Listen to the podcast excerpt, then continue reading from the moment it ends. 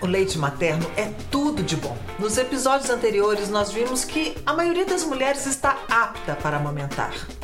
E com apoio e informação, tudo fica mais fácil. Mas o assunto agora é a saúde do bebê. Mas dá só um tempinho que a gente tem que entrar com a vinheta. Quebra-cabeça. Apresentação: Angélica Rod. É tão bom saber que não estamos sozinhas, né?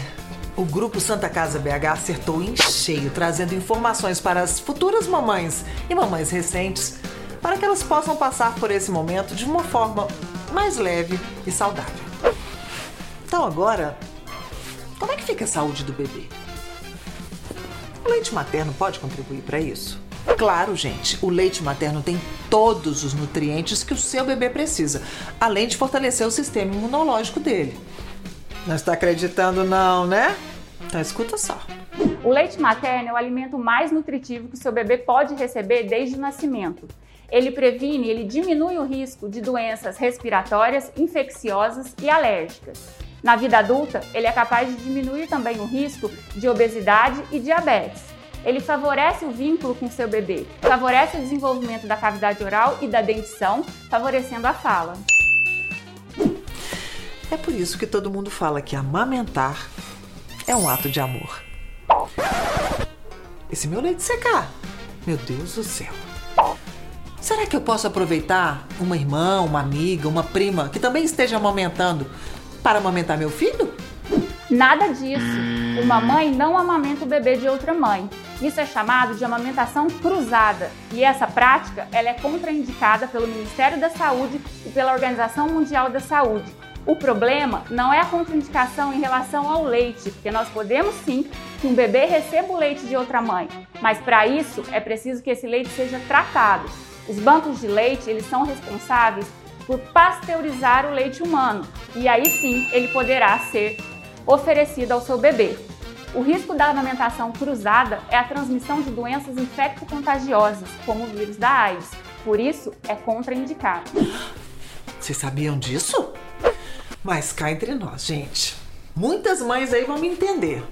O desmame também não é nada fácil. Olha, sem brincadeira.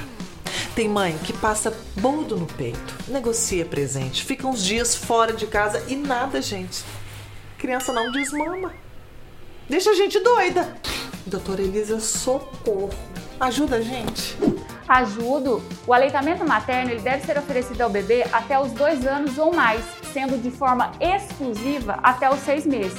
O que isso significa? Que o bebê não deve receber nenhum outro tipo de alimento, além do leite materno. Mas nós temos que forçar esse desmame?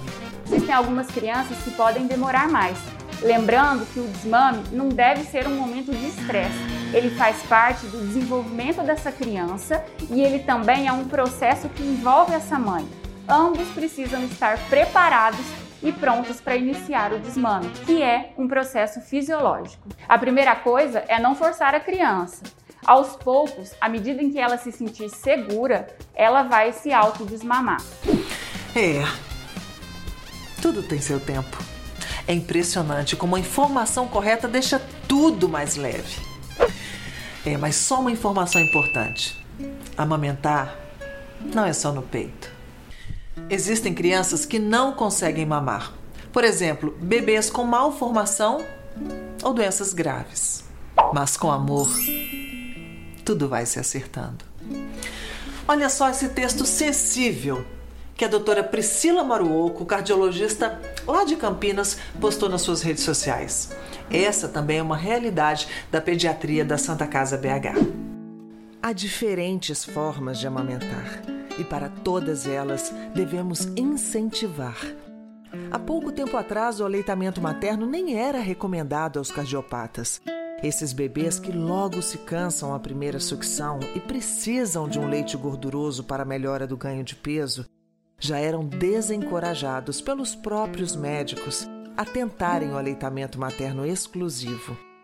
Estamos evoluindo e esse conceito tem caído por terra. Hoje devemos estimular o aleitamento materno. Sem dúvida, é o melhor alimento que o bebê pode receber. E individualizando cada caso, poderemos discutir a complementação ou não. Amamentar o cardiopata é possível. Nós, como profissionais de saúde, precisamos entender essa importância. Para conferir o texto na íntegra, acesse o card que está no canto do vídeo. Lindo, né? Mas ó, temos que tomar cuidado com as fake news. Se inscreva no canal da Santa Casa BH, ative o sininho e fica de olho. No próximo episódio, nós vamos falar sobre os mitos e verdades sobre a amamentação. Tchau. Ah, esqueci de dizer, fique de olho nas redes sociais do Grupo Santa Casa BH. Sempre tem cursos de gestante gratuitos por lá. Pegou a dica, né? Tchauzinho! Participa deste episódio a pediatra Elisa Vieira do Grupo Santa Casa BH.